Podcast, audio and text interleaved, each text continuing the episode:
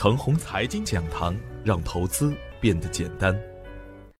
亲爱的朋友们，早上好，我是奔奔，感谢您一直的关注与守候。我今天和大家分享的主题是：九月行情不会太差。上周四周五，周期类的股票又火一把，只要趋势没走完，他们还是会再来的。毕竟钢铁还在涨价，煤炭还在涨价，周期类的期货还在涨价。全球经济形势向好，是涨价的推手，最主要的推手还是资金啊。前期中钢协善意的提醒，让周期类的股票出现了调整，而调整完成后呢，他们的第二春又来了，这就是节奏吧。当然，有的创了新高，有的还在前期的高点之下。近期行情的特点是，看似摇摇欲坠，而赚钱的效应并不差。只要您能锁定一个热点板块，把握好节奏，大概率都是能赚钱的。周期类的板块啊，前期有资金关注，当然会成为跟风的重点板块。而底部刚起的中小创板块，他们的中期趋势呢更是很好看。创业板的量能表现稳定，创业板的次新股啊更是表现抢眼。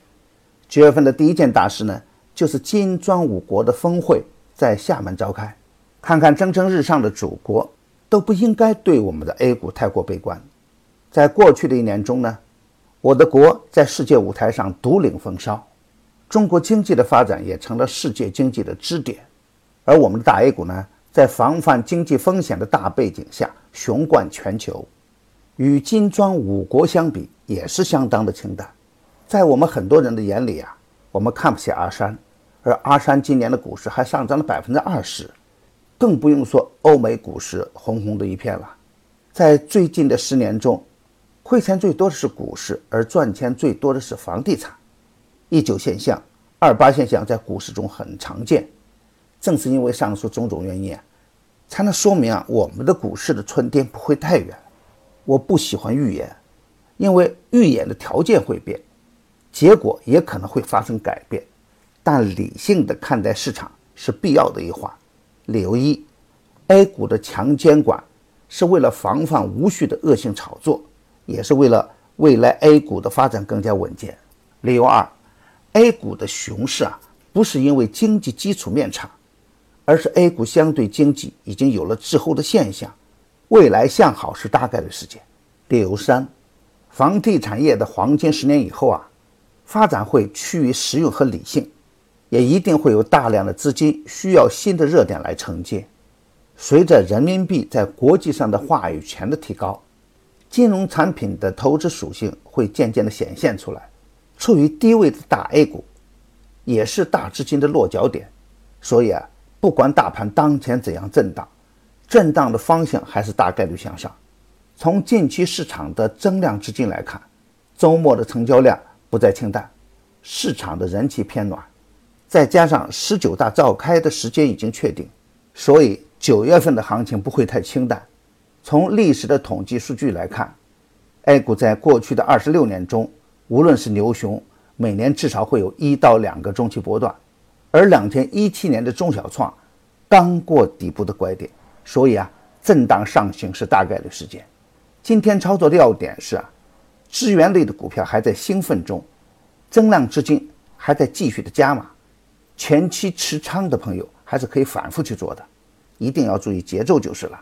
次新股和创业板还会震荡上行，但是一定要找中期趋势线上方的股票来做，最好是选择高抛低吸，最好不要盲目增加高位股票的仓位。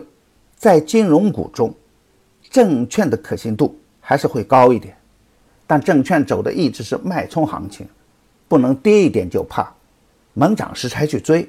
那就做反了。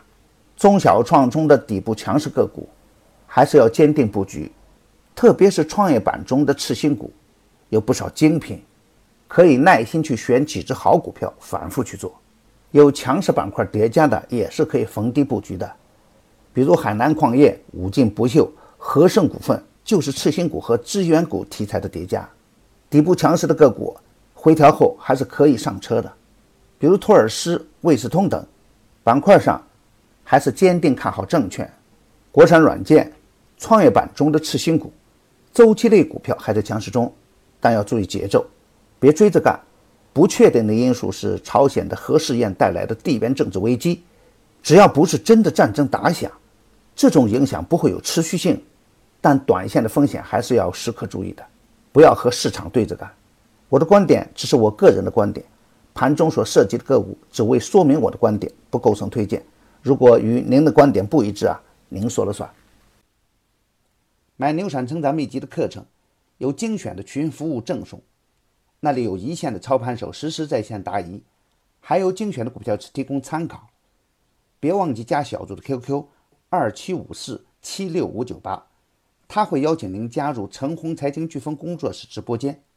亲爱的朋友们，您的点赞、转发与打赏，都是我每天努力的动力源泉。也愿我的努力能为您提供可靠的信息资源。明天我还会在陈红财经讲堂与您继续分享。财富盛宴。